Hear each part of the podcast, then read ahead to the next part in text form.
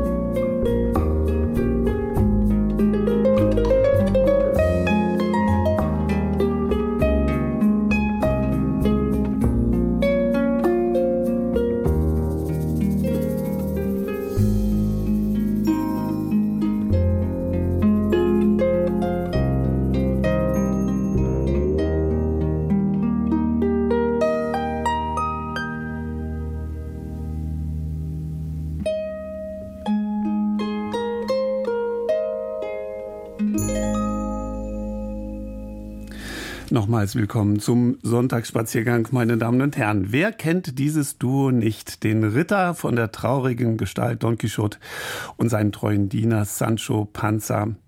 Im äh, spanischen Alcalá de Henares, das liegt östlich von Madrid, kommen diese beiden einmal im Jahr zwischen den Buchdeckeln quasi hervor und reiten durch die Straßen.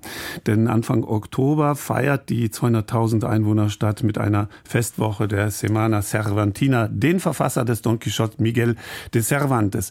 Schließlich wurde er 1547 dort in Alcalá de Henares geboren. Das äh, historische Zentrum und die Universität der Stadt gehören übrigens seit 1998 zum UNESCO-Weltkulturerbe. Victoria Eglau, meine Kollegin, hat Alcalá de Henares während der Semana Cervantina besucht. Jetzt dürfen wir mitkommen.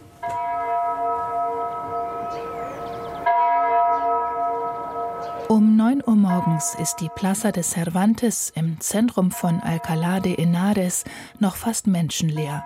Nur das feierliche Läuten vom Turm der Kathedrale durchbricht die Stille. Aber eine Frau ist schon früh unterwegs an diesem 9. Oktober, an dem die spanische Stadt, so wie jedes Jahr, den Schriftsteller Miguel de Cervantes feiert, ihren berühmtesten Sohn.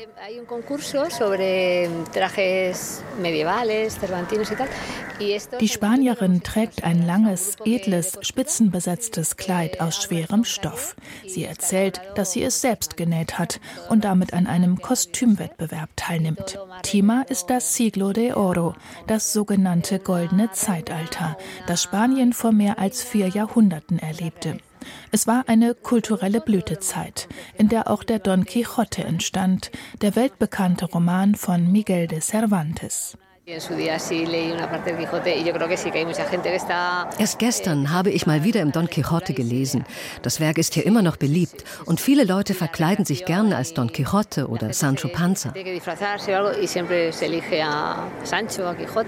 Spaniens Nationaldichter Miguel de Cervantes wurde am 29. September 1547 in Alcalá de Henares geboren. Mit 58 Jahren im Jahr 1605 veröffentlichte er den ersten Teil seines wichtigsten Buchs Don Quixote von der Mancha, so der deutsche Titel. Zehn Jahre später folgte der zweite Teil. Zu dem Fest, das die Einwohner von Alcalá de Henares jedes Jahr am 9. Oktober zu Cervantes Ehren feiern, gehört auch eine öffentliche Lesung aus dem Don Quixote. ¿Qué va de lo que tratamos de los refranes que. El Corral de Comedias ist ein kleines, zweistöckiges Theater an der Plaza de Cervantes, mehr als 400 Jahre alt und liebevoll restauriert. Das Publikum sitzt an diesem Vormittag im Parkett und auf den Rängen. Andächtig lauscht es den Abenteuern des Ritters von der traurigen Gestalt. Don Quixote sprang mit dem Schwung seines unerschrockenen Herzens auf Rocinante, packte seinen Rundschild, legte seinen Spieß ein und sprach: Sancho, mein Freund, merke auf, dass der Himmel mich in diesem unseren eisernen Zeitalter in die Welt sandte, um in ihm das Goldene auferstehen zu lassen, auch genannt die güldene Zeit. Ich bin der, welchem die Gefahren beschieden sind, die großen Heldentaten, die kühnen Wagnisse. Es una lectura popular en la que eh, Mitglieder der Stadtregierung lesen heute aus dem Don Quixote vor.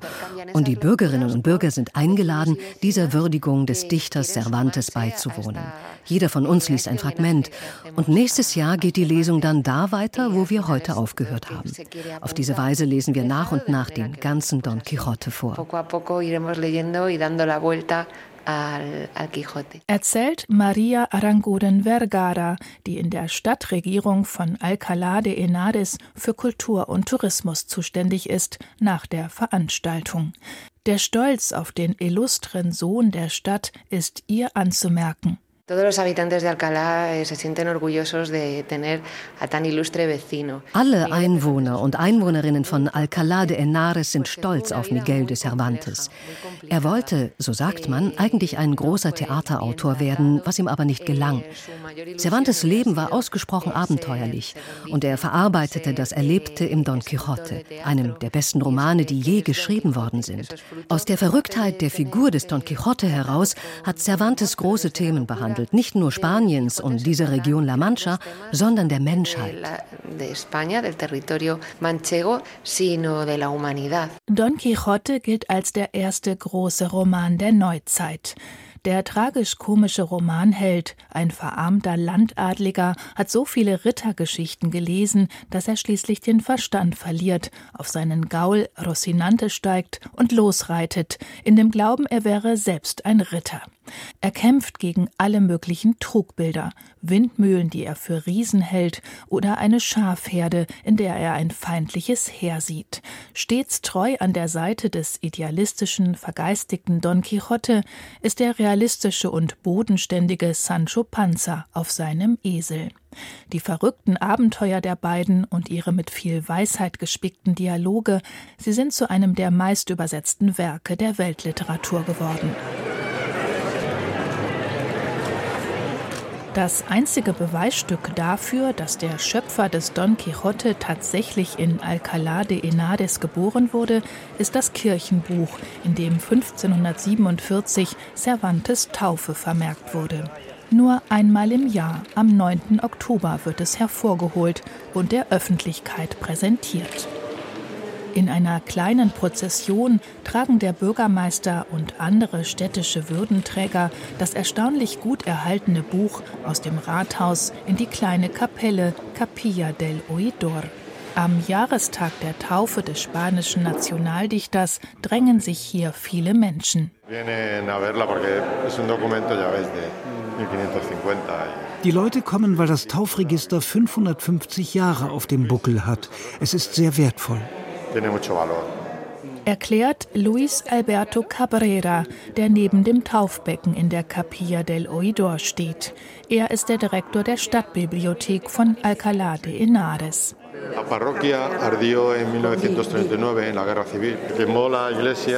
Diese Kirche ist 1939 während des spanischen Bürgerkriegs weitgehend abgebrannt. Nur die Kapelle blieb stehen. Das hier ist aber das Original-Taufregister. Es hat den Brand überlebt, denn jemand hatte das Buch rechtzeitig aus der Kirche geholt und in einem Brunnen versteckt. Nach dem Bürgerkrieg in den 50er Jahren wurde das Taufregister dann ins Rathaus gebracht und da bewahren wir es bis heute auf. Es wird in einem Tresor unter Verschluss gehalten. Y Die nächste Station auf den Spuren von Don Miguel de Cervantes, wie der Verfasser des Don Quixote in Spanien respektvoll genannt wird, ist sein Geburtshaus. Um es zu erreichen, muss man von der Kapelle aus zuerst die langgestreckte Plaza de Cervantes überqueren.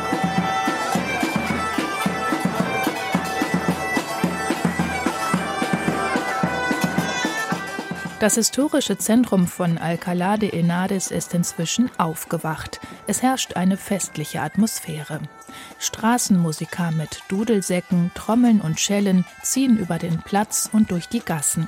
Wie jedes Jahr am 9. Oktober drängen sich Zehntausende von Menschen in der Altstadt, vorbei an Ständen mit Kunsthandwerk und Fressbuden, in denen große Fleischstücke auf Holzkohlegrills brutzeln.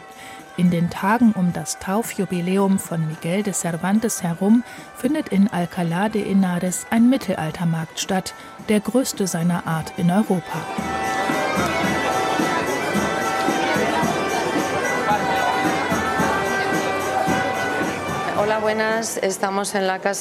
Eh, Hallo, wir befinden uns hier im Geburtshaus von Miguel de Cervantes.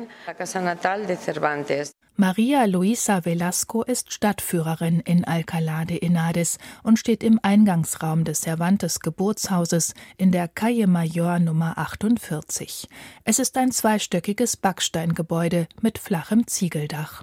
Tiene el típico estilo de casa castellana, que viene un poco de la tradición romana. Das ist ein typisch kastilisches Haus, das zum Teil in der Tradition der römischen Bauweise steht und auch der arabischen. Der Innenhof, der Patio, sorgte im Sommer für Kühle im Haus und war ein Versammlungsort für die ganze Familie.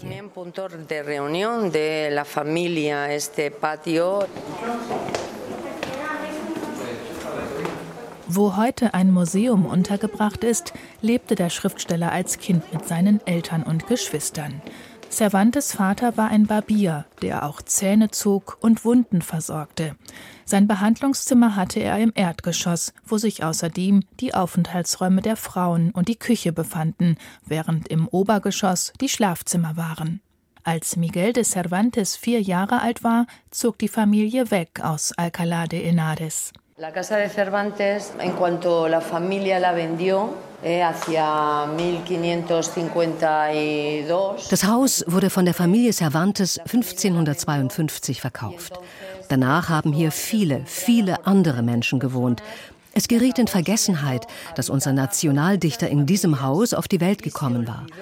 Erst 1952 stellte ein bekannter Historiker fest, dass dies Cervantes Geburtshaus war er konnte es mit Dokumenten beweisen. Da hat dann das spanische Kulturministerium das Haus gekauft und restauriert und dieses Museum eröffnet. In die Zimmer wurden Möbel aus der Zeit von Miguel de Cervantes gestellt.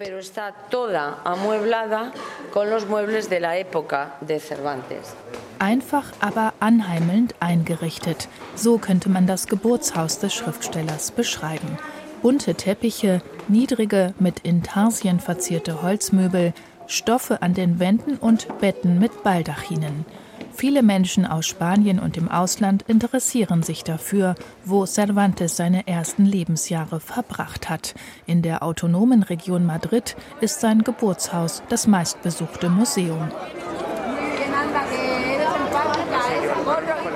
Vor dem Haus verweilen auf einer Bank ein großer Hagerer und ein kleiner rundlicher Mann, der Ritter und sein Knappe.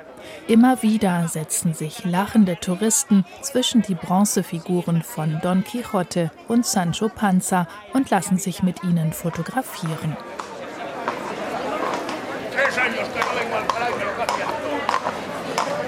Da geht plötzlich ein Aufruhr durch die Calle Mayor. Das Geklapper von Pferdehufen auf dem Pflaster ist zu hören. Und der, wie es aussieht, echte Don Quixote im Schlepptau Sancho Panza nähert sich hoch zu Ross. Er trägt eine klapprige Rüstung, einen Spitzbart und schaut mit leicht irrem Blick in die Menschenmenge, die ihre Handys zückt, um Schnappschüsse von Cervantes berühmtester Figur zu machen. Die deutsche Journalistin wiederum versucht, ein Interview mit Don Quixote zu ergattern, zu dem sich dieser schließlich herablässt. Viele Grüße. Danke. Ich kann doch ein bisschen Deutsch reden. Ich habe viel gelesen, natürlich. Die Nibelungen, wunderbar. Überrascht der Ritter von der traurigen Gestalt mit seinen Deutschkenntnissen. Dann erklärt er, dass er und Sancho auf der Suche nach ihrem Schöpfer sind. Hemos venido a menudo buscando a Cervantes, que es un cronista, que dice de nosotros que acometo molinos. Wir sind schon oft nach Alcalá de Henares gekommen, um Miguel de Cervantes zu finden. Wissen Sie, dieser Chronist behauptet von uns, dass wir gegen Windmühlen und Schafherden kämpfen. Er schreibt ja gut, das muss man ihm lassen, aber ich muss ihm höchstpersönlich und Punkt für Punkt sagen, wo er sich geirrt hat. Deswegen sind wir hier. Aber ich habe Cervantes immer noch nicht getroffen. Aún no he visto Cervantes en tres días que llevo aquí. Der Komödiant Luis Maria Garcia González verkörpert den Don Quixote seit 25 Jahren und macht das so gut, dass er eins mit seiner Figur zu sein scheint. Er ein Schauspieler, der eine Rolle spielt? Nein, was für eine absurde Idee. Yo respeto el oficio de comediante, que es muy necesario. Mas yo he dado en esto de la caballería andante. Pues ich respektiere den Beruf des Komödianten. Er ist doch sehr notwendig. Aber ich selbst bin ein fahrender Ritter. Meines Erachtens ist es viel nötiger, das Gute zu verteidigen, als die Schönheit, was die Schauspieler machen. Es mucho más necesario que defender la belleza, que es lo que hacen los comediantes. Nach der kuriosen, äußerst amüsanten Begegnung wartet noch eine altehrwürdige Institution darauf, besucht zu werden, die Universität von Alcalá de Henares. Auch sie befindet sich im historischen Stadtzentrum. Estamos en el Paraninfo de la Universidad de Alcalá de Henares, que es un recinto precioso. Wir befinden uns in der Aula Magna der Universität. Dieser wunderschöne Raum ist restauriert worden und sieht nun genauso aus wie zu jener Zeit, als die Studenten hier nach vielen Jahren Studium ihre Doktorprüfung absolvierten. Erzählt die Stadtführerin Maria Luisa Velasco. Sie steht auf dem prachtvollen Mosaikboden der im 16. Jahrhundert geschaffenen Aula, die auf Spanisch Paraninfo heißt. An den zum Teil holzgetäfelten Wänden hängen große Teppiche mit aufgestickten Wappen. Die Decke ist ebenso aufwendig mit bemalten Holzschnitzereien verziert wie die kleine Kanzel, auf der einst die Aspiranten auf den begehrten Doktortitel während ihrer Prüfung standen duraba muchas horas, ocho, diez horas y era muy estresante. Die dauerte acht oder sogar zehn Stunden und war sehr stressig. Es gab zwei Professoren, einer war der Freund, der die leichten Fragen stellte, der andere der Feind mit den schwierigen Fragen. Wenn der Prüfling bestand, läuteten in der ganzen Stadt die Glocken und die Bewohner freuten sich sehr, denn es war üblich, dass der frisch gebackene Doktor zu einem Fest mit Essen und Trinken einlud. Sogar ein Stierkampf fand statt. Wenn der Prüfling aber durchfiel, waren ihm die Leute in Alcalá de Henares böse und erniedrigten ihn. Sie setzten ihm Eselsohren auf, bespuckten ihn und warfen ihn auf einer Decke in die Luft. Sie war schrecklich, diese Strafe. Auf der Kanzel im Paraninfo werden aber schon lange keine Doktoranden mehr getriezt. Stattdessen steht dort einmal im Jahr der Cervantes-Preisträger und hält seine Rede. Der Premio Cervantes ist der wichtigste Literaturpreis der spanischsprachigen Welt. Große Schriftsteller und Schriftstellerinnen haben ihn erhalten. Unter anderem der Spanier Camilo José Cela, der Mexikaner Octavio Paz, der Argentinier Ernesto Sabato und die Mexikanerin Elena Poniatowska.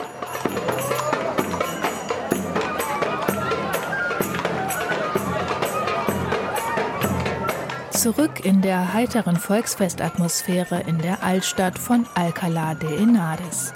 Wer sich treiben lässt, gelangt irgendwann zu einem kleinen Theaterzelt. Dort führt die Kompanie La Requa Teatro gerade vor vollbesetzten Stuhlreihen einen Einakter von Miguel de Cervantes auf, einen sogenannten Entremés. Señora, señora, señora. Ven aquí, ven. ¿Cómo os atrevéis vos a hablarme a mí de esa manera?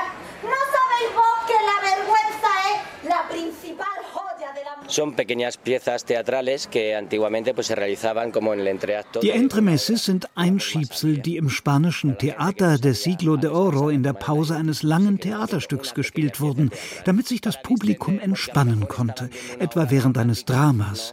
Die Entremeses waren meist komisch und spielerisch.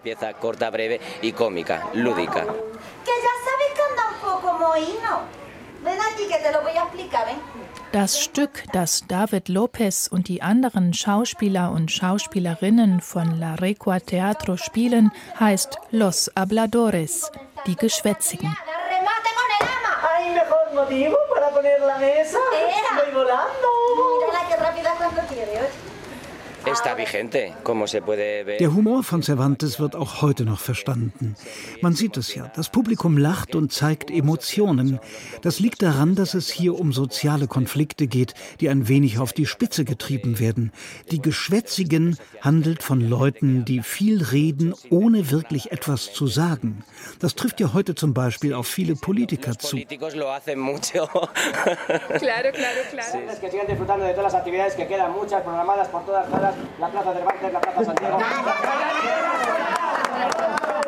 Der Beifall fällt stürmisch aus und die Theatergruppe verabschiedet sich mit einem Lied.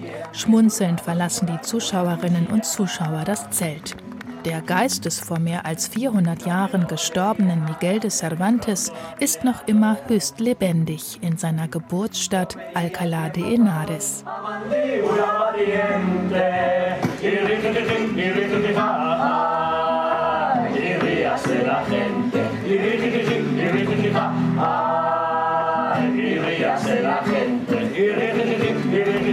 Ay,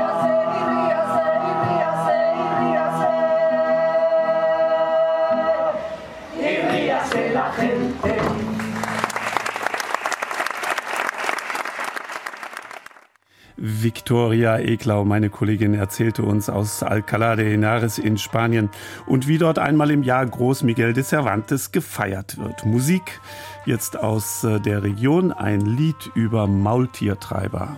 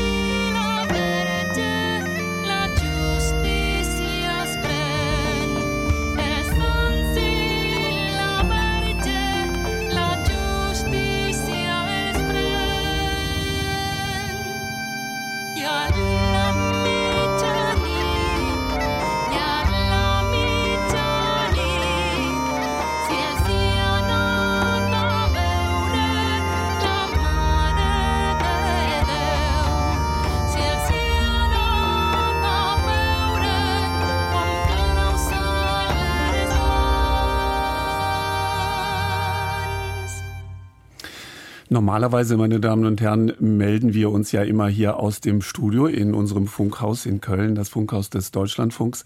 Am 7. Mai, also schon in wenigen Wochen, am Sonntag, dem 7. Mai, möchten wir das mal anders machen. Wir laden Sie sehr herzlich ein, sozusagen dieser Sendung, die Sie gerade jetzt im Augenblick hören, zuzuschauen. Wie kann das funktionieren? Wir haben hier in unserem äh, Funkhaus im Kölner Süden einen wunderbaren großen Kammermusiksaal, also einen Sendesaal, in dem sehr viele Musik- und Wortproduktionen äh, getätigt werden. Und diesen können wir nehmen und die Bühne, die darin steht, um den Sonntagsspaziergang mit den Reisenotizen aus Deutschland und der Welt einmal Ihnen auch vorzuführen. Also wenn Sie Lust haben, nach Köln zu kommen am 7. Mai, dann sind Sie sehr, sehr gerne eingeladen, dabei zu sein. Wir beginnen mit unserem Programm um 11 Uhr. Die Sendung, das wissen Sie, startet dann ja um 11.30 Uhr, geht bis 13 Uhr. Und wer dann auch Lust hat und möchte bleiben, der kann dann gerne noch ein Stündchen mit uns zusammen ein wenig nachdenken über diese Sendung. Sie können Ihre Frage stellen, an, Fragen stellen an diejenigen, die diese Sendung machen. Sonntagsspaziergang at deutschlandfunk.de. Das ist die Adresse, unter der Sie sich anmelden können. Und das Ganze wiederhole ich dann am Ende dieser Sendung jetzt noch einmal. So, es kommen gleich unsere Nachrichten, dann geht's weiter im Programm.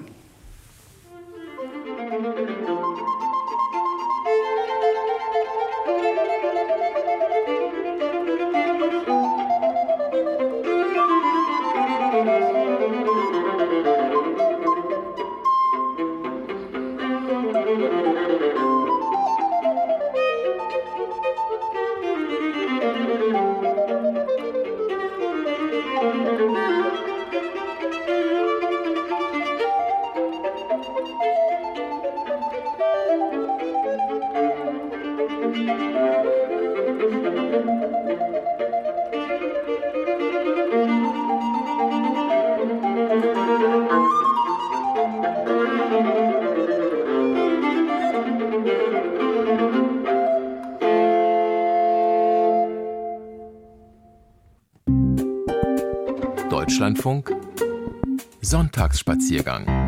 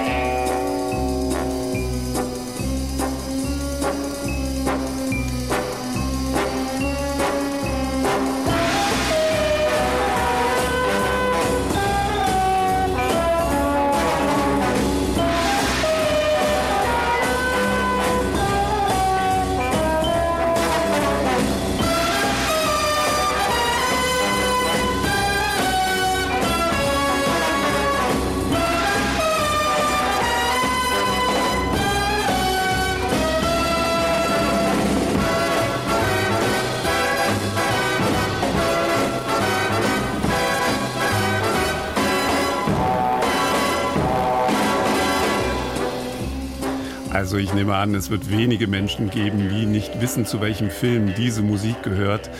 Ganz klar James Bond 007, Klassikerfilme. Ich habe jetzt das Vergnügen, mit einer Frau zu reden und zu sprechen und mich unterhalten zu können, die nicht über die Musik zu den Drehorten gekommen ist, sondern bei der es umgekehrt ist. Die besucht nämlich die Drehorte, wo bestimmte und bekannte Filme gedreht worden sind. Andrea David, guten Morgen. Guten Morgen. Sofern man das noch sagen kann, um elf Minuten nach zwölf hier im Sonntagsspaziergang. Andrea David, Sie wohnen in, in Hamburg, Sie stammen aus dem Schwarzwald und Sie sind, wie soll ich das jetzt unseren Hörern klar machen? Ich brauche Ihre Hilfe dazu. Sie sind Filmtouristin. Was ist eine Filmtouristin? Ja, das ist jemand, der auf den Spuren von Filmen und Serien reist. Also jetzt nicht während die Filme entstehen, sondern dann erst später, wenn das Produktionsteam quasi längst schon wieder abgezogen ist. Und ja, das Spannende ist eben, dass man dann vor Ort auch nicht so richtig weiß, was einen erwartet. Ähm, manchmal ist das ja auch schon Jahrzehnte her, dass gedreht wurde, ähm, wenn ich dann auch irgendwo hinkomme. Und genau, dann ist dann die Frage, wie sieht der Ort wirklich aus? Wie stark erinnert er noch an den Film?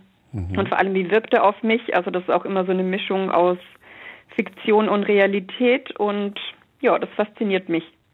Das ist ja auch interessant, weil wir da auch dann sprechen können, ein bisschen inwieweit das also auch abweicht, das, was wir als Fernsehzuschauer oder Film-, Kinogänger ähm, sehen, abweicht von der Realität. Was hat sie denn, und Sie machen das Ganze ja seit, seit vielen, vielen Jahren, seit 2014, glaube ich, können Sie sogar davon leben, äh, beruflich als Filmtouristin unterwegs zu sein, denn äh, Sie haben einen Blog und Sie schreiben darüber. Was hat Sie denn seinerzeit bewogen, in diese Richtung zu gehen? Sind Sie eifrige Kinogängerin?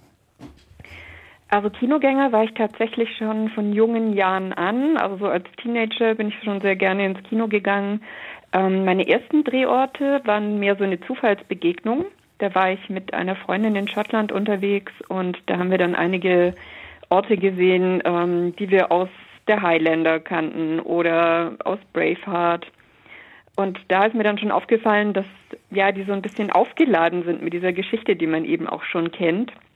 Und wenn man da hinkommt, einfach ja so denkt, ja, den Ort kenne ich doch. Und das fand ich damals schon total spannend. Erst später, als ich dann Tourismusmanagement in München studiert habe äh, und dann irgendwann die Frage war, über was schreibe ich denn meine Abschlussarbeit, da kam ich dann auch auf das Thema Filmtourismus. Da kam gerade so die Herr der Ringe-Filme im Kino und Neuseeland hat da sehr viel Werbung damit gemacht.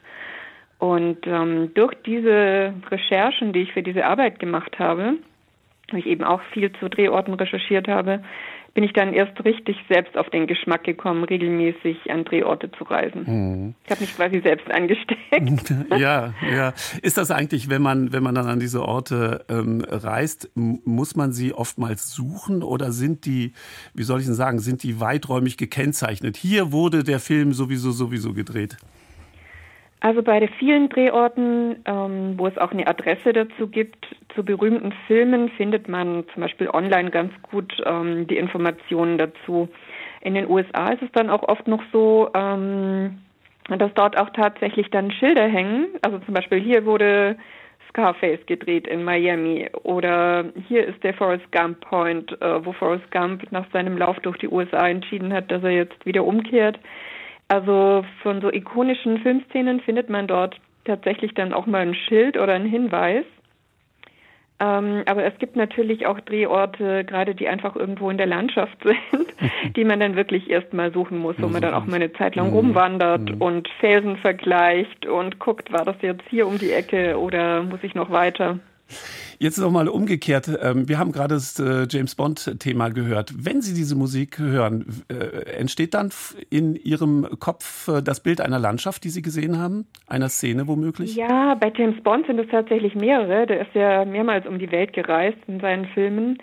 Was mir allerdings da immer so als erstes in den Kopf kommt und so der prägendste Drehort, glaube ich, war, den ich von James Bond gesehen habe, ist die James Bond Island, wird hier mittlerweile auch schon genannt, in Thailand. Ähm, da hat in Der Mann mit dem goldenen Colt ähm, der Scaramanga, also der Bond-Bösewicht, sein, ja, sein Versteck gehabt und da gibt es dann auch bestimmte Szenen, wo man dann diese Felsnadel, die vorgelagerte, dann auch sieht. Ähm, Im Film wachsen da so Antennen raus.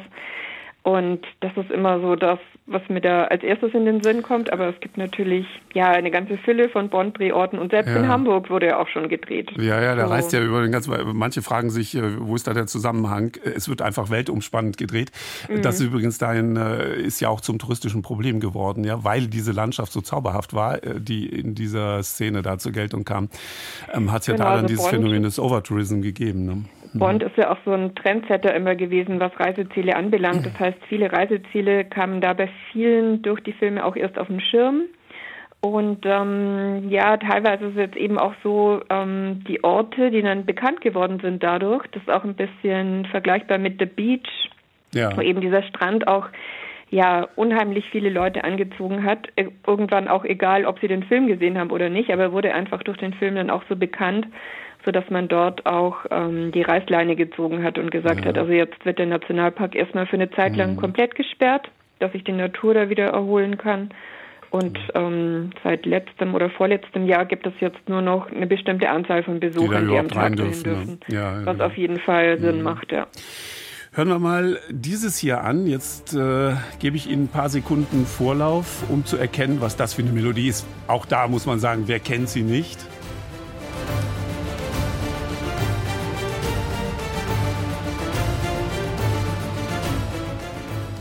Andrea David heute im Sonntagsspaziergang-Gespräch.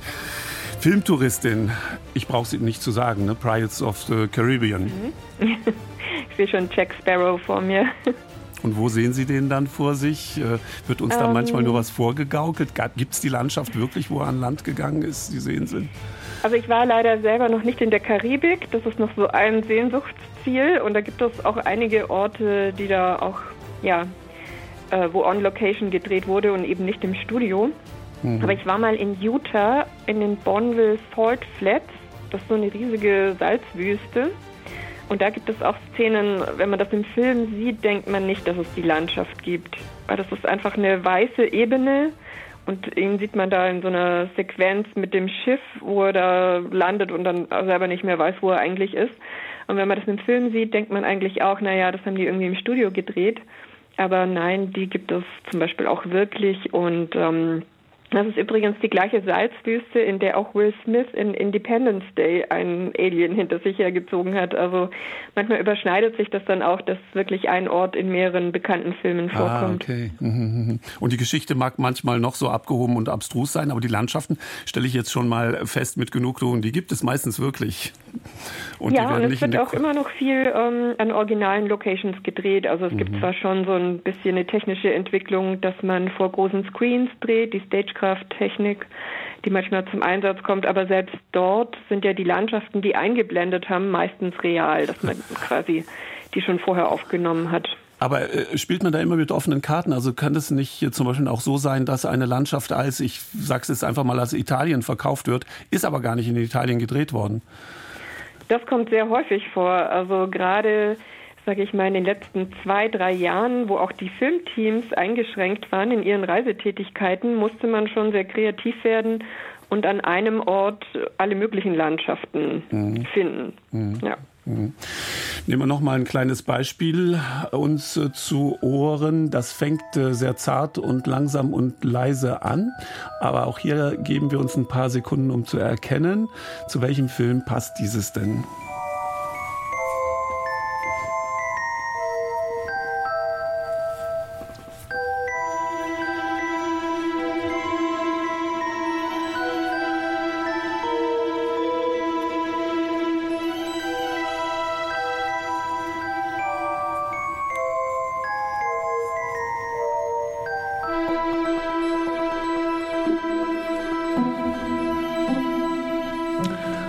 David, Filmtouristin, Aufschluss von Ihnen.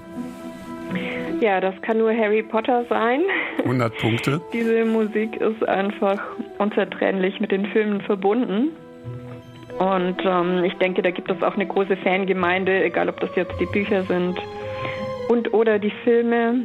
Wobei ja in diesen Filmen viel Kulisse ist und wenig reale Landschaft. Mhm. Also es gibt äh, nördlich von London auch die Harry Potter Studios, wo man so hinter die Kulissen schauen kann, wie die Zaubertricks auch gemacht wurden. Und die Kulissen, die dort sind, teilweise auch ähm, noch aus dem Film stammen. Also zum Beispiel die große Halle von Hogwarts oder auch die Gringotts Bank, ähm, den Hogwarts Express. Ähm, da kann man also vieles auch immer noch entdecken, was im Film zum Einsatz kam. Mhm. Also das kann ich wirklich jedem Fan empfehlen. Und es gibt ähm, auch verschiedene Orte, die ja, sage ich mal, für einzelne Hogwarts-Szenen auch gedient haben. Zum Beispiel im Norden von England gibt es das Alnwick Castle. Da wurden so die ersten Szenen überhaupt ähm, gedreht, die man da von Hogwarts gesehen hat. Zum Beispiel die Besenreitstunde. Und ähm, das Witzige ist, dass es dort tatsächlich auch die Möglichkeit gibt, so eine Besenreitstunde zu machen. Also es ist hauptsächlich für Kinder gedacht, aber auch Erwachsene können mitmachen. Und das ist auch ganz lustig dort zu beobachten, wie so eine ganze Gruppe an Leuten angeleitet von einem Magier auf Besen reitet. ja, man kann da natürlich das dann auch entsprechend vermarkten. Das machen ja einige dann, auch mhm. einige Destinationen. Szene für Szene die Welt entdecken, so heißt äh, Ihr Buch, in dem Sie vieles von Ihren Erlebnissen zusammengefasst haben. Andrea David, äh, die Autorin, darüber reden wir heute. Äh, die Filmtouristin auf Reisen. Jemand hat mal gesagt, Sie seien eine Set Jetterin, also genau umgekehrt wie Jetsetterin, sondern eine Set-Jetterin. Ja. Fühlen Sie sich wohl mit dieser Bezeichnung? Mm, ja, es ist ja ein witziges Wortspiel. Allerdings vermuten dann viele immer eher, dass ich zu den Filmsets reise, wo aktuell das gedreht ja wurde und das ist eben mhm. nicht der Fall. Nee, mhm. aber mhm. ich denke mal, das macht die Leute vielleicht auch neugierig. Ja, was verbirgt sich denn dahinter? Eine Filmmusik haben wir noch.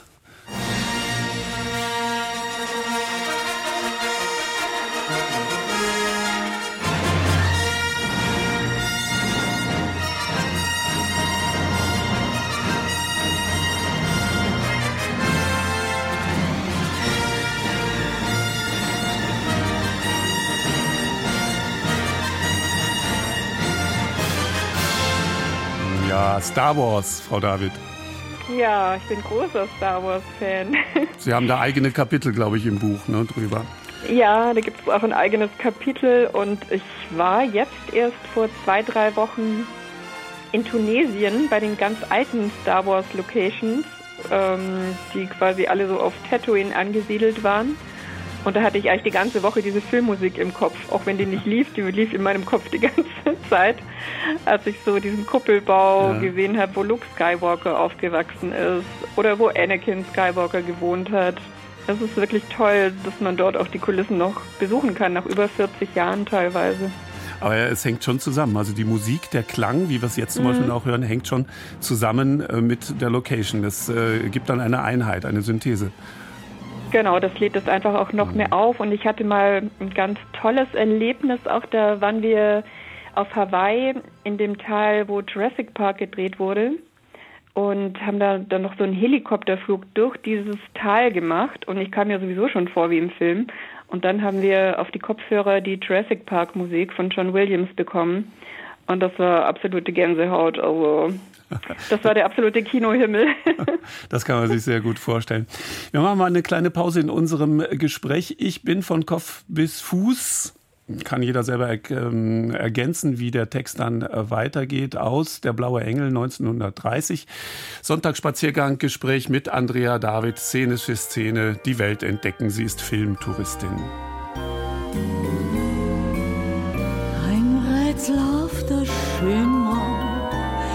ein Je ne sais pas quoi, liegt in den Augen immer bei einer schönen Frau. Und wenn sich meine Augen bei einem Vis-à-vis ganz tief in seine Saugen versprechen,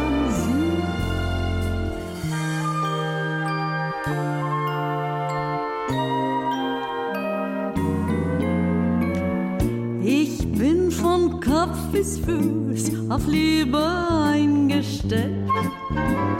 Das ist meine Welt und sonst gar nichts. Das ist, was soll ich machen, meine Natur. Ich kann halt lieben und sonst gar nichts.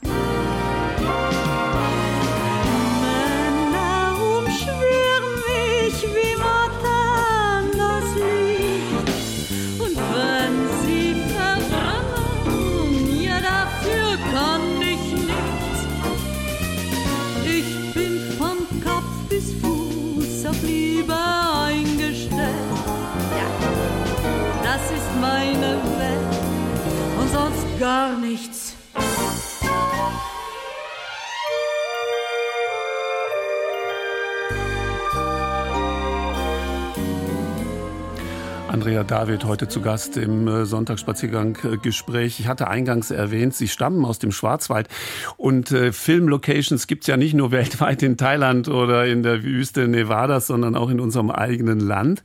Die Schwarzwaldklinik zum Beispiel zieht ja, ich denke mal, immer noch äh, Touristen an, die sich den Schauplatz anschauen wollen dieser Serie.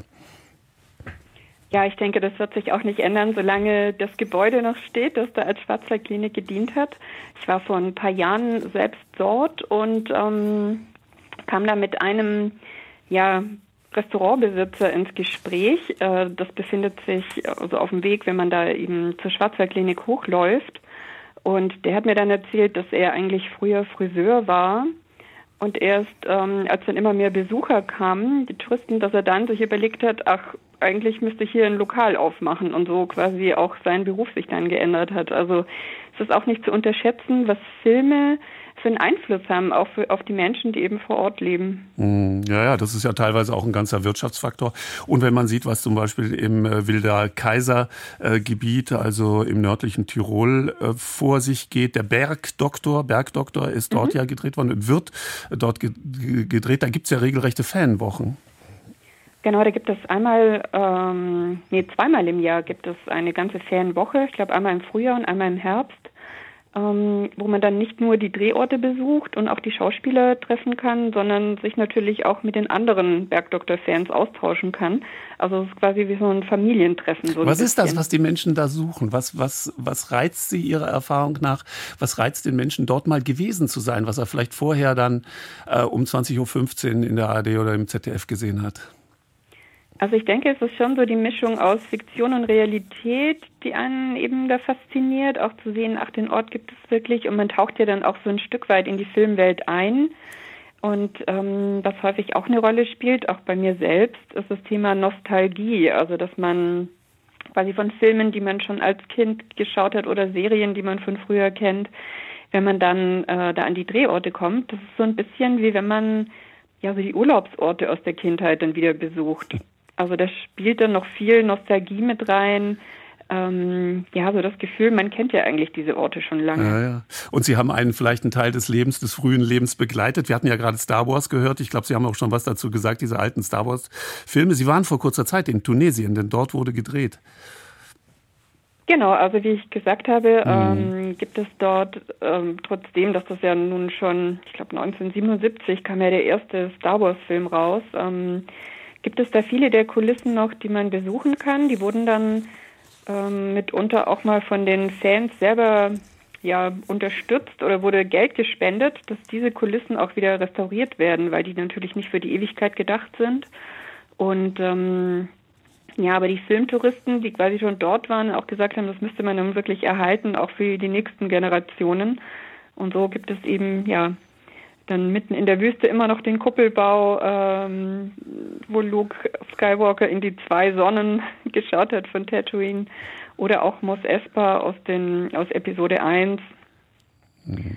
Oder ähm, ja, da wurde auch noch andere Filme gedreht. Also Indiana Jones wurde auch in Tunesien gedreht. Das Leben des Brian, auch schon sehr lange her. Mhm. Und das ist dann schon auch so ein bisschen eine Zeitreise, wenn man da in die Locations kommt. Manche touristisch betrachtet, manche Regionen bemühen sich ja auch darum, ähm, Filmteams an den eigenen Ort zu bekommen. Gibt es ja ganze Organisationen, die das äh, versuchen zu ähm, bewerkstelligen, dass auch mhm. mal ein Teil eines Filmes irgendwo jetzt gedreht wird und man kann das dann später auch touristisch nutzbar machen. Wir greifen, wenn Sie möchten, nochmal in, in die Kiste. Seit 1963, man mag es kaum glauben, gibt es das hier, Pink Panther.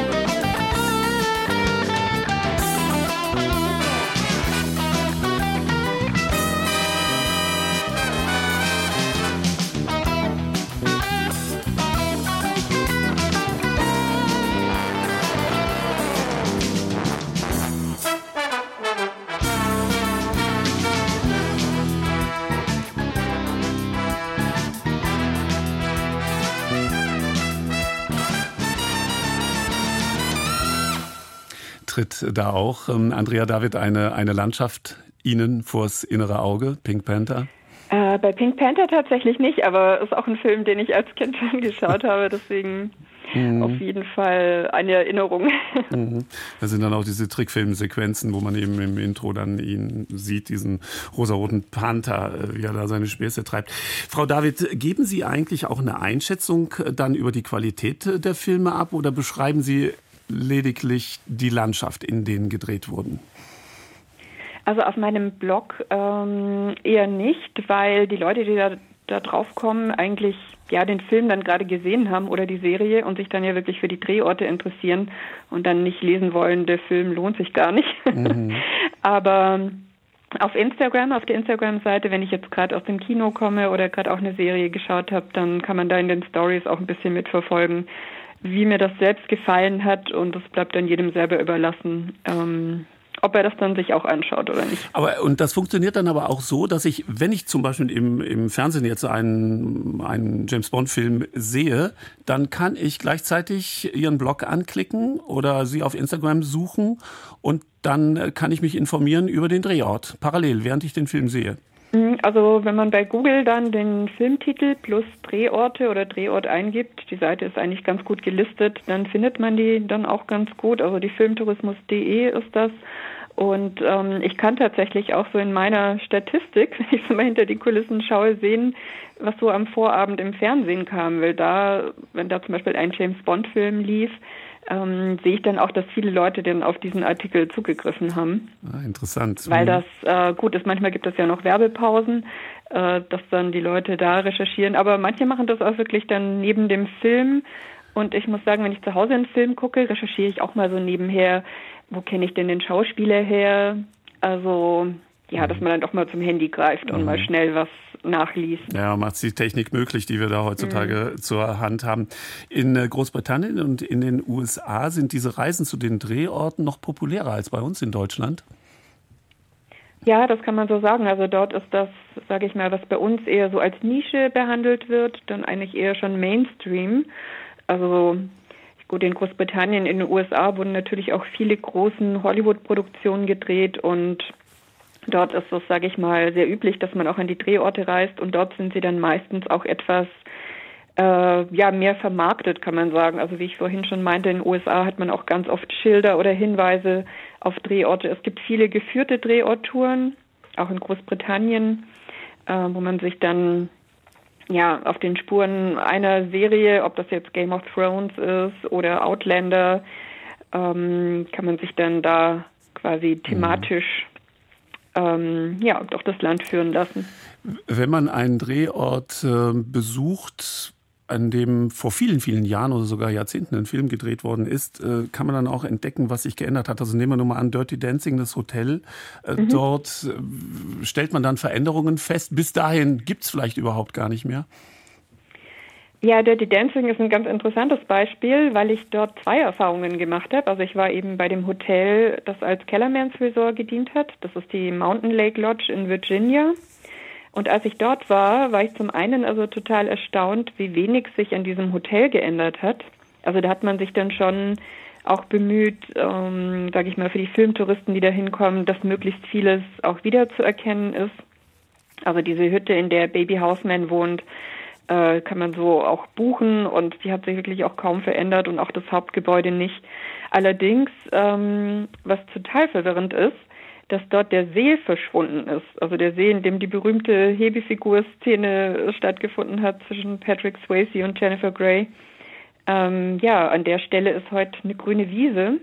Und das ist aber so ein geologisches Phänomen, dass dieser See alle paar Jahre verschwindet und dann irgendwann auch wiederkommt. Aber das ist natürlich dann äh, schon ja so ein krasser Unterschied. Einmal das Hotel, das quasi in der Zeit stehen geblieben ist, und dann hat sich die Landschaft drumherum verändert, weil meistens vermutet man es eher andersrum. Mhm. Die Landschaft bleibt gleich und die Gebäude verändern sich. Wenn man es, Frau David, äh, jetzt Ihnen gleich tun will, ein wenig zumindest, und interessiert sich für Drehort und ist da irgendwo im Ausland, was muss man, was muss man beachten? Weil nicht alle Orte sind ja öffentlich zugänglich. Ähm, ja, das ist ähm, zum großen, also ein großes Thema ist auf jeden Fall Locations, die in Privatbesitz sind. Also wenn das jetzt Wohnhäuser sind, ähm, dann sollte man auf jeden Fall jetzt nicht um irgendwelche Häuser, äh, sage ich mal, ungefragt herumspazieren. Aber ich denke, das ist den meisten ohnehin auch klar, weil äh, für die Leute ist es einfach ihr normales Wohngebiet und manche wissen auch tatsächlich gar nicht, dass in ihrer Straße ein Film gedreht wurde. Deswegen muss man da schon sehr zurückhaltend dann sein, erstmal gucken, ähm, wie man da vielleicht antrifft. Manchmal kommt man ja aber auch mit den Leuten ins Gespräch und die sind da manchmal auch sehr äh, froh, wenn sie dann erzählen können von Anekdoten, vielleicht was während dem Filmdreh passiert ist. Aber es gibt natürlich auch welche, die dann eher ja, nichts mit Filmtouristen zu tun haben wollen oder die vielleicht in der Vergangenheit einfach auch schlechte Erfahrungen ja, gemacht haben. Kann man sich vorstellen. Mhm. Ähm, so ist das ja allgemein im Tourismus, dass man als Einzelner, sage ich mal, das später anderen auch verbauen kann, dass eben dann niemand mehr willkommen ist. Und ähm, genau, also ein Foto von der Straße aus, das ist ja meistens erlaubt, da muss man aber auch schauen, dass eben da keine Personen drauf sind aber auf jeden Fall nicht ohne Einladung das Grundstück betreten. Ja. Solche und weitere Tipps finden sich in Ihrem Buch, das nenne ich nochmal Szene für Szene, die Welt entdecken. Die Autorin Andrea David, die bei uns heute im Sonntagsspaziergang-Gespräch zu Gast war. Sie ist Filmtouristin und hat uns berichtet über, ja, auch über das, was man äh, beachten muss, wenn man Drehorte aufsucht und auch über all das, was man lernt und was man entdecken äh, kann und welche Bereicherung da rauskommt. Frau David, ganz kurz, kurz, schon wieder was vor? Wo reisen Sie demnächst hin? Ja, ich plane gerade eine London-Reise. Ähm, da war ich jetzt zuletzt vor vier Jahren und in der Zeit habe ich sehr viele Serien und Filme gesehen, die dort spielen und dort gedreht wurden. Mhm. Und ich freue mich jetzt, diese Orte ja wieder entdecken zu können. Und das Spannende ist auch beim Thema Filmtourismus, dass man ja auch mal in Viertel und Ecken kommt, ja, die man jetzt nicht äh, als normaler Tourist unbedingt äh, bereist, weil da nicht die Sehenswürdigkeiten sind, sondern auch mal so andere Viertel kennenlernt. Mhm und die Welt dann wieder mit ganz anderen Augen zu sehen. Genau, wieder eine neue Perspektive. Eine neue Kameraperspektive sozusagen. Andrea David, ganz herzlichen Dank, dass Sie sich die Zeit am Sonntagmittag genommen haben, uns ein wenig zu erzählen über das, was Sie gerne machen, nämlich zu Filmsets reisen, dann, wenn die Crew schon abgereist ist, um zu schauen, wie sieht es dort dann wirklich aus. Wir wünschen einen schönen Nachmittag. Danke, Frau David. Vielen Dank. Und wir hören noch ein bisschen aus Schindlers Liste. Das ist das Thema, die Titelmusik.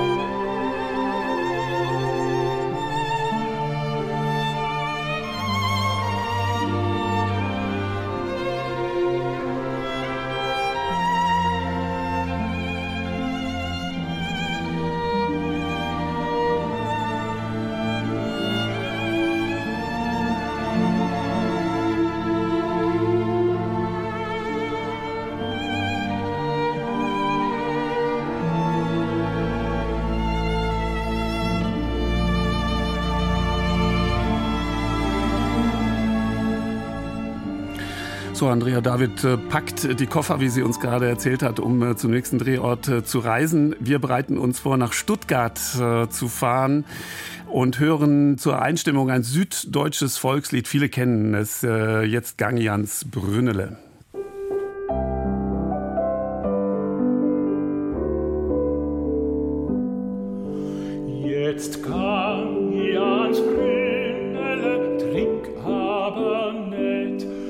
Jetzt kann ich ja Brünnele trink aber nicht. Da such ich mein Herz herztausige Schatz, finden aber nicht.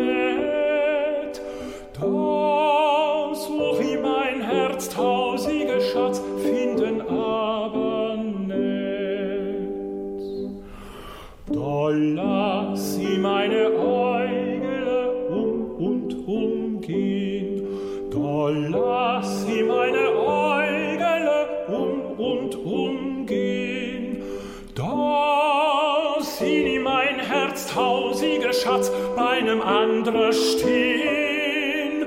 Doch sieh nie mein Herz tausiger Schatz bei einem anderen stehen. Und bei einem anderen stehen sehen, ach, das tut weh. Und bei einem anderen stehen sehen, ach, das tut weh. Jetzt, Püti Gott, Herz tausiger Schatz,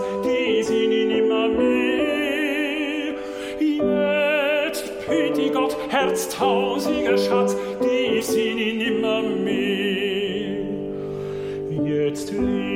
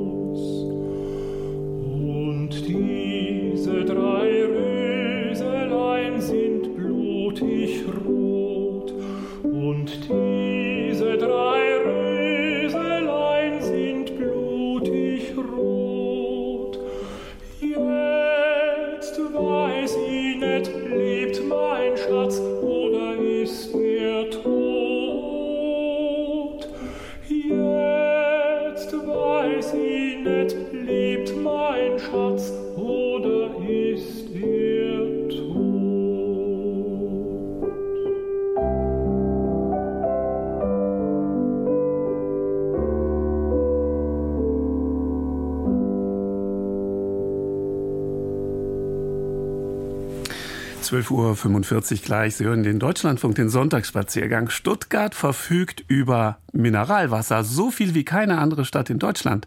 Aus 19 Quellen sprudelt das Wasser 500 Liter pro Sekunde. Das macht über den Tag verteilt 22 Millionen Liter. Nur Budapest ist in Europa reicher an Mineralwasser, aber während die Mineralbäder Budapests ein Begriff sind, sind die Stuttgarter Heilquellen weitgehend unbekannt. Das ändert sich jetzt, denn Sophie Rebmann hat sich für uns auf die Suche gemacht. In der Stadtmitte prägen die Autos das Stadtbild. Eine vierspurige Schneise gräbt sich um die Stuttgarter Innenstadt, über dem Hauptbahnhof dreht sich ein Mercedes-Stern. Das andere Kleinod, mit dem sich Stuttgart rühmen könnte, befindet sich nur 15 Straßenbahnminuten entfernt, im Stadtteil Bad Cannstatt. Hier sprudelt aus 19 Quellen Mineralwasser an die Oberfläche. Nur sind die Quellen nicht leicht zu finden. Deshalb habe ich einen Experten gebeten, mich auf der Suche zu begleiten. Hallo. Ja, guten Tag. Professor Wolfgang Uffrecht. Der Hydrologe arbeitet im Amt für Umweltschutz der Stadt Stuttgart und befasst sich jeden Tag mit dem Wasser in der Stadt. Er trägt Jeans und Polohemd, in der Hand eine Baumwolltasche und wartet schon an der ersten Quelle auf mich. Sie liegt unspektakulär an der Straßenbahnhaltestelle Kursaal und sieht aus wie ein gewöhnlicher Brunnen.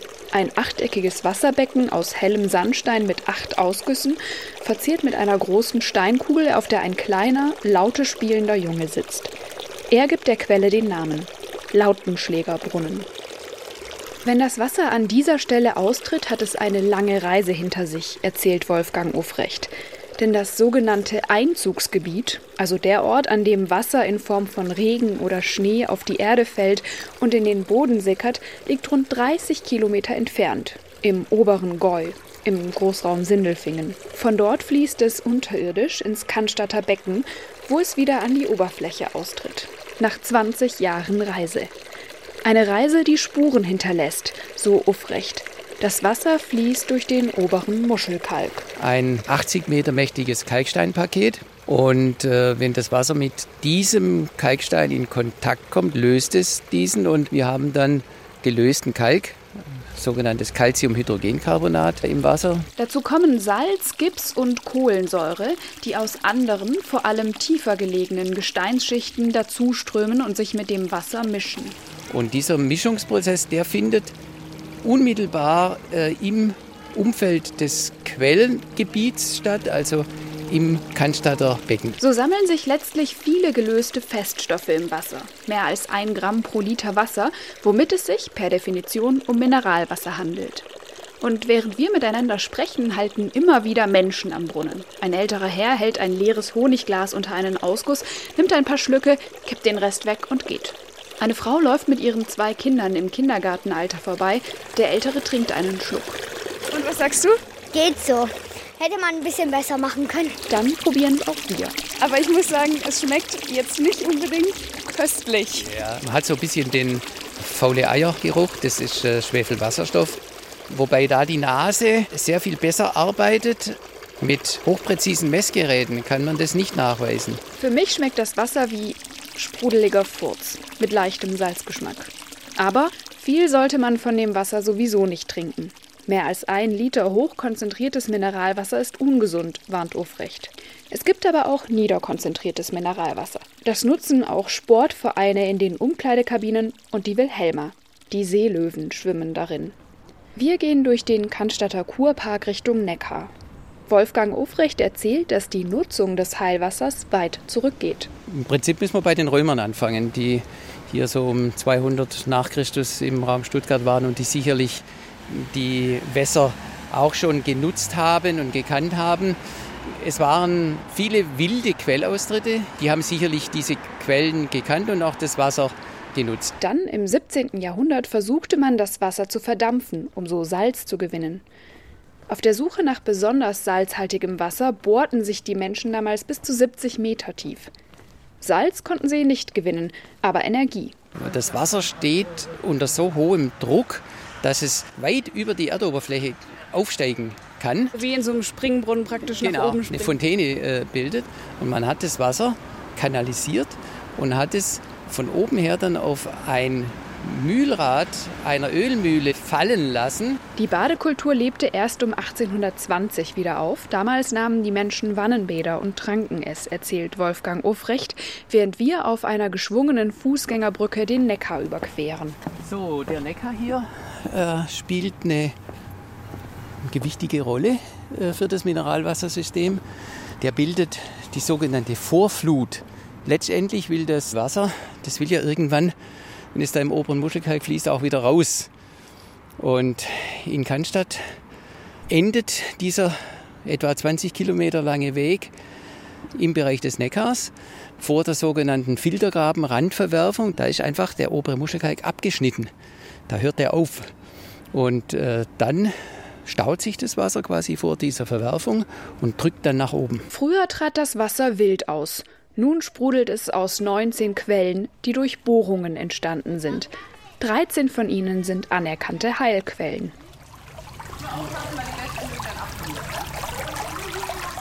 Auf der anderen Uferseite befindet sich noch eine natürliche Quelle.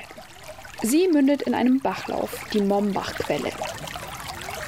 Das Wasser ist so klar, dass ich die kleinen Steinchen und Sandkörner auf dem Grund erkennen kann. Und der kleine Park, durch den sich das Quellwasser schnörkelt, liegt ruhig da. Nur ein Dutzend Kindergartenkinder, alle in leuchtenden Gummistiefelfarben, haben sich am Ufer niedergelassen. Vesperbrotpause. Hier gehe ich alleine weiter. Über Steinstufen steige ich einen der steilen Hänge hinauf, die Stuttgart umgeben. Zwischen Weinreben und Villen erreiche ich so den Travertinpark, der auf einem alten Steinbruch entstanden ist. Über Jahrzehnte wurde hier Travertin abgebaut, ein ockerfarbener Kalkstein. Er entstand, als das Mineralwasser vor Jahrhunderten aus der Erde austrat und sich die transportierten Feststoffe an der Oberfläche ablagerten, während das Wasser verdunstete. Zwar ist der Steinbruch seit 2007 stillgelegt, die Maschinen und Fördertürme aus Eisen stehen nur noch zur Erinnerung, aber der Travertin prägt Stuttgart bis heute.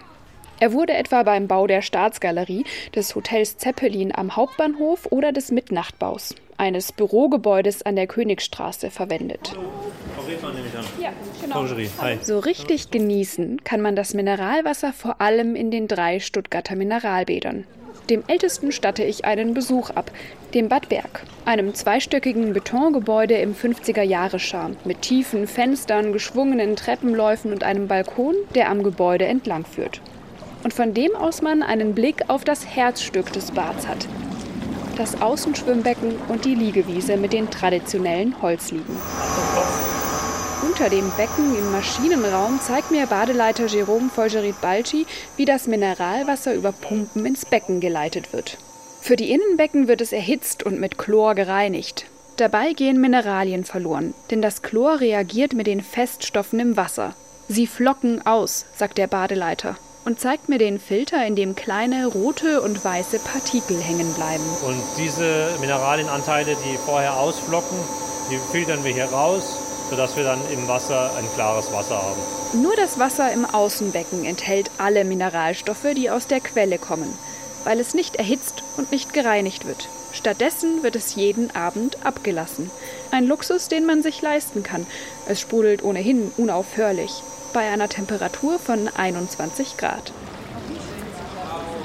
Am Beckenrand sitzen im Sommer jung und alt. Szenegäste mit trainierten Körpern und Stammpublikum, das an der sonnengegerbten, ledrig braunen Haut erkennbar ist. Bergianer nennen sie sich. Manche kommen seit Jahrzehnten, mehrmals in der Woche. Im Winter bleiben sie unter sich und sitzen auch an kalten Sonnentagen noch am Beckenrand auf den Holzliegen. Und egal ob Saison oder Stammgast, alle wissen um den Schatz, in dem sie baden. Das Wasser selbst, ein bisschen prickelig, wenn man drin ist, äh, dadurch, dass es ja ein Mineralwasser ist. Und ich weiß, ich tue mir was Gutes damit. Das ist gesund. Also ich komme seit 57 Jahren hierher, also seit ich acht Jahre alt war. Mehrmals die Woche in der Regel.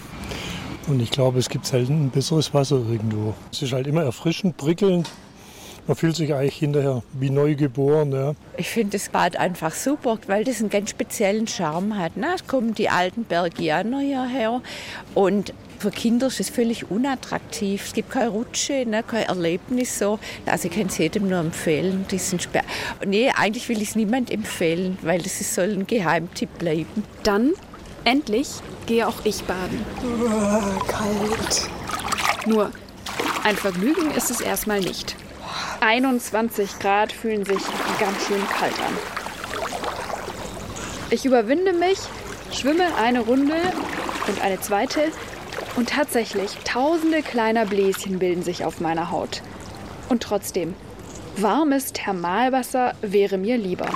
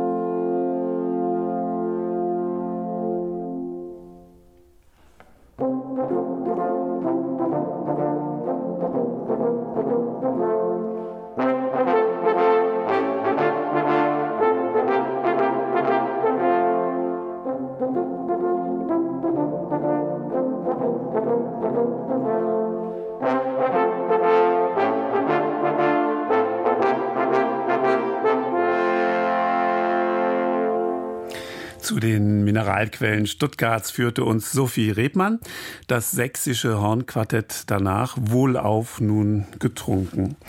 Jetzt nochmal mein Hinweis auf den 7. Mai. Ich würde mich sehr freuen, Sie begrüßen zu dürfen zur Matinee am Sonntag in drei Wochen. Wir senden dann als öffentliche Veranstaltung aus unserem schönen und großen Kammermusiksaal hier im Funkhaus in Köln Gespräche und Musik, alles zum Zuschauen. Wenn Sie also Lust haben, bitte melden Sie sich kurz auf dieser Mailadresse, die ich Ihnen jetzt nenne. Wir senden Ihnen dann den Anmeldelink zu, also adressieren Sie an Sonntagsspaziergang sonntagsspaziergang.deutschlandfunk.de, sonntagsspaziergang.deutschlandfunk.de. Wenn Sie am 7. Mai ab 11 Uhr mit dabei sein möchten, alles natürlich kostenlos, Parkplätze gibt's auch und wir freuen uns auf Sie. Und für heute wünscht Ihnen einen angenehmen Sonntagnachmittag Andreas Stopp.